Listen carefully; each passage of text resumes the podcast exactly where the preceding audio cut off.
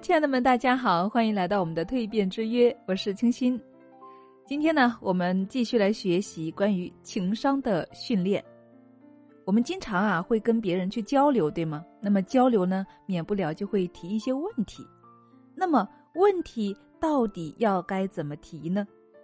在东非呢有一句谚语哈，他说：“不问的人永远是和愚昧在一起的。”可见啊，提问还是非常重要的。在与别人交流的过程中啊，适度的发问，其实呢还是一种礼貌，也是你认真倾听别人讲话的一种标志，代表着一种尊重。在一般情况下呢，都会让对方感觉很满意的。但是发问呢，要适时，还要合宜，并不是所有的发问都能够让对方满意。就算发问，也不要鲁莽，一定要动脑子。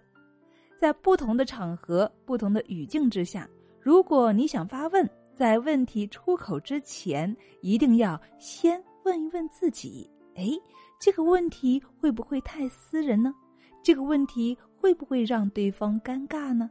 这个问题会不会涉及商业秘密呢？等等。如果连你自己这关都过不去的话，还是不要为难别人了。如果别人正在打电话，非常的忙碌。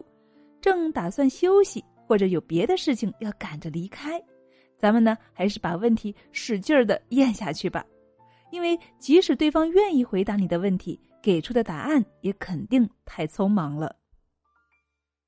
另外啊，问问题呢也要有技巧，要有针对性，别太宽泛，否则呢你将很难得到你想要的答案。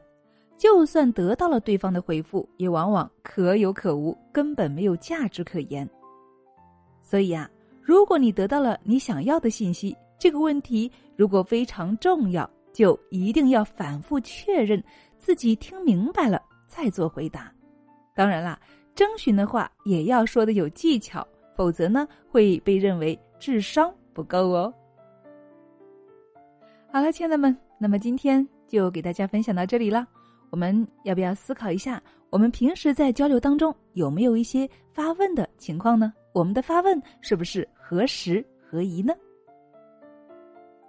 ？OK，那今天呢就分享到这里了，我们明天再见。